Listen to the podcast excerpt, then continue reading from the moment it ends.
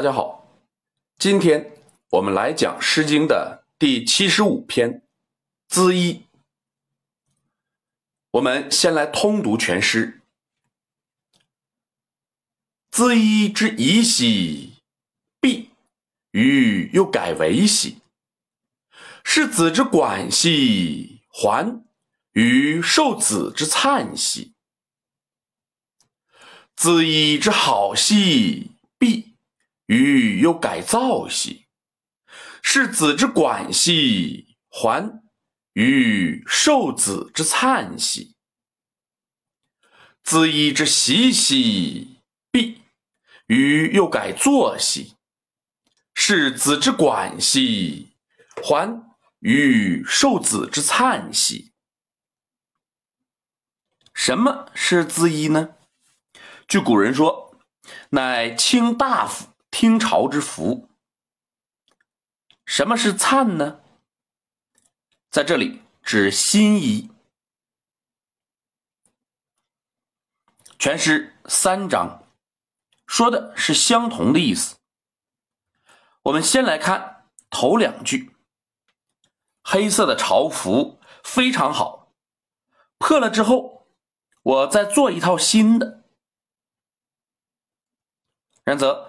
这个鱼是谁呢？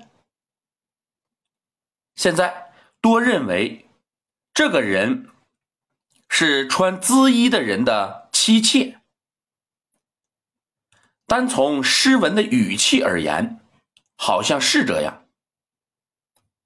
但我们只要了解当时的制度，我们就会知道，这种说法完全是想当然耳。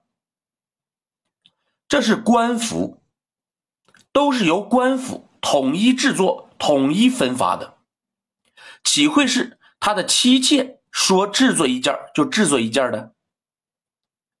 所以，本诗的作者绝不可能是妻妾。那么，作者是什么人呢？当然是那些与官服的制作有关的人。我们之前学过高阳，他的作者是制作裘皮的工匠，或者管理这些工匠的官吏。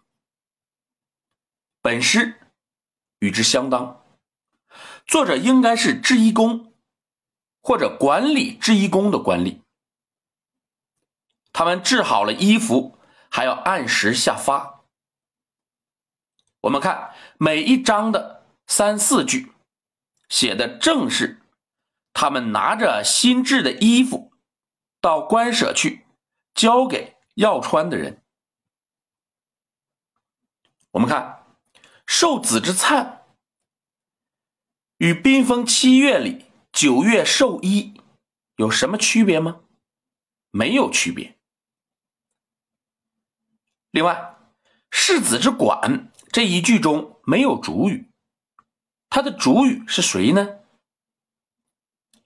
本句的前一句有鱼，后一句有鱼，很显然，这是省略了主语鱼。有些人认为它的主语是子，显然是没有道理的。这里的子就是我们现在的您，并不确指某一个人。因为衣服并不分发给某一个特定的人，而是分发给一群人。好，今天我们就讲到这里。如果您听着感觉不错，希望您能够分享给别人，谢谢。